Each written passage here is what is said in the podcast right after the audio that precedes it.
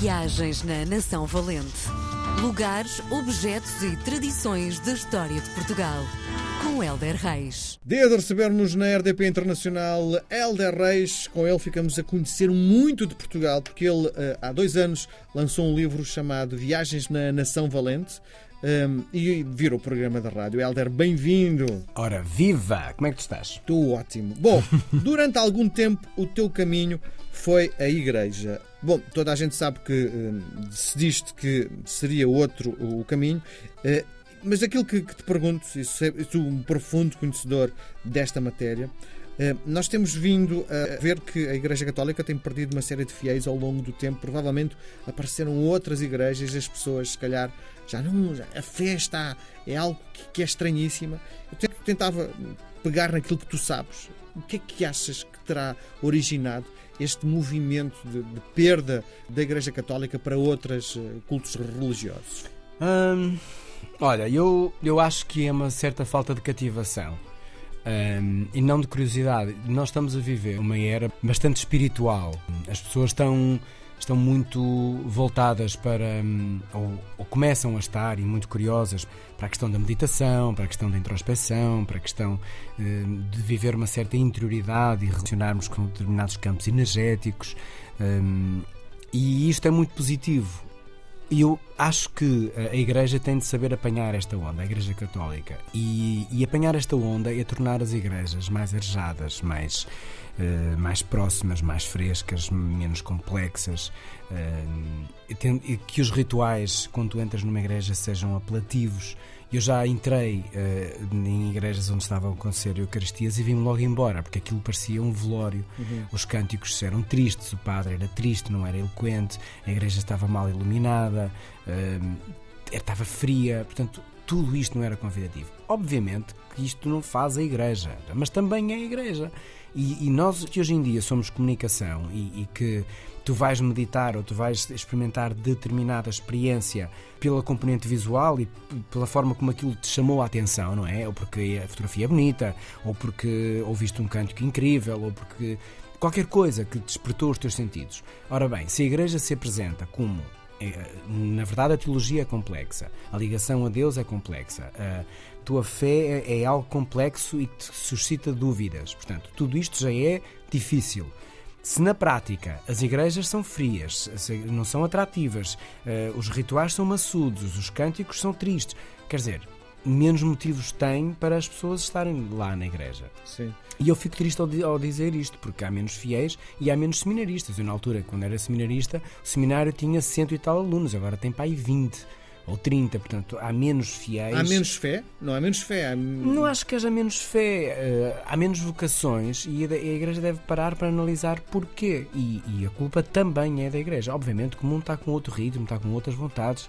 Está mas também está muito virado para estas questões. Agora é questão da Igreja também saber comunicar outras sim, coisas, não é? Sim. Eu lembro-me, uh, fui casado com uma brasileira e uh, numa dessas viagens fui a uma missa no Brasil e o padre dançava de pandeiro na mão, que eu achei muito exagerado, mas se calhar, ouvindo aquilo que me estás a dizer, faria todo o sentido em Portugal, não é?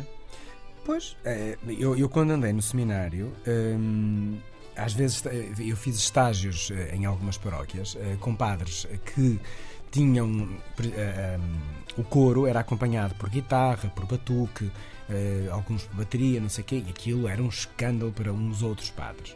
E tinha outros que aquilo era, parecia um conjunto de carpideiras a cantar durante a missa. E havia uma diferença abissal entre a afluência de uma igreja e a outra igreja. E provavelmente era bom pensar nisso também, não é?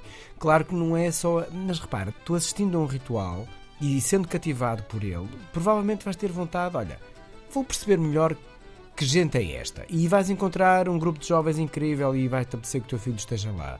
Ou então vai haver, vais descobrir, e há em muitas igrejas, uma vez por semana uma sessão de esclarecimento sobre a importância da espiritualidade no trabalho. E tu vais lá e vês, olha que giro, é só uma hora e tem gente engraçada. E, e, pronto, e, e, é uma porta de entrada, não é? Portanto, nós temos que saber que qualquer coisa que façamos numa instituição pode ser uma porta de entrada para alguém.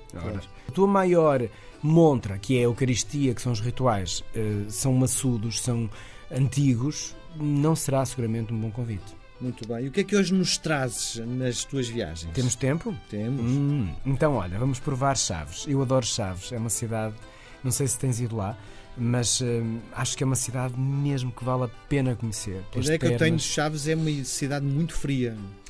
Uh, experimentei lá no verão. É muito quente, é? okay. É, bastante quente. Já tenho lá grandes caloraças. Eu acho que até é uma cidade bastante equilibrada nesse aspecto. Um, mas é uma cidade que está muito bem arranjada. O centro histórico é incrível. Um, a parte do comércio tradicional uh, é mesmo uma cidade muito bonita. A parte termal, a relação com o rio. Um, mas o pastel de Chaves, é, obviamente, que é um pastel que, que vale a pena ser falado. Se nunca provou, é, é um pastel de massa folhada com carne picada. Um, um almoço, não é? É, é sim. É substancial, não é? Sim, é substancial. A carne tem de ser de vitela, não outras, e a massa é estendida. Uh, e depois uh, leva muita dobra, é uma massa folhada que é, eu já vi várias vezes, já fiz várias vezes reportagens sobre isto. Portanto, ver as senhoras a dobrar a massa folhada, aquilo, meu Deus, como é que é possível? Um, portanto, ela leva muitas dobras, por isso é que depois fica. Uh, tu olhas para o pastel e parece folhas atrás de folhas, é, é, é bonito de se ver. Uh, depois vai para o forno e é um produto de indicação geográfica protegida, o que é muito importante para as gentes de Chaves. E tem 150 anos de história, portanto é mesmo um, pastel que leva muita história da gente que o faz.